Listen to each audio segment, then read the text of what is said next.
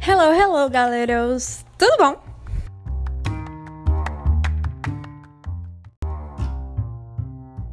E esse é o primeiro episódio do Tão Temido Podcast de Português. Olá, eu me chamo Maria Salete e sou do segundo ano de Informática Vespertino.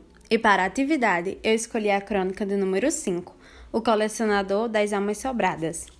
Sobre a experiência que eu tive ao ler o texto, é que eu percebi muitas coisas que me fez refletir sobre a vida. Basicamente sobre a minha vida. Eu, assim como Oscar, tenho a mania de guardar coisas. Eu posso ser considerada uma acumuladora, uma colecionadora ou só maluca. Mas eu só não consigo me desfazer de algo que me acompanhou durante várias aventuras, ótimos dias ou até me ajudar em momentos duros. Talvez Oscar se veja nas coisas que ele resgata. Todos nós um dia seremos esquecidos. Assim como uma velha boneca que você costumava brincar e que se quebrou. Você teve que jogá-la fora. Ou um antigo caderno que você rasgou todas as folhas mandando bilhetinhos para seus amigos na aula. E sua mãe o obrigou a se desfazer dele. Em algum momento, algo importante se tornará obsoleto.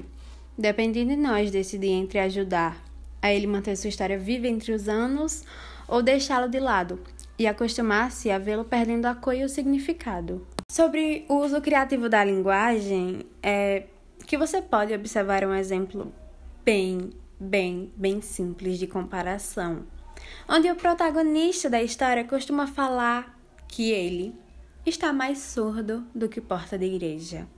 Tá, mas o que isso quer dizer? A autora busca mostrar com este exemplo que, assim como a porta já velha, que nem range mais, não escuta as pregações, os louvores e até as ladainhas da igreja, o Sr. Oscar também, já com a idade avançada, não escuta os insultos da vizinhança direcionados a ele. Outro exemplo de figura de linguagem presente na crônica é um exemplo da gradação. Quando o interior ficou abarrotado, começou a ocupar o quintal, o corredor, os fundos. Quando todos os espaços foram preenchidos, passou a pendurar nos galhos dos simônimos, dos abacateiros. Depois das árvores, foi a vez da calçada.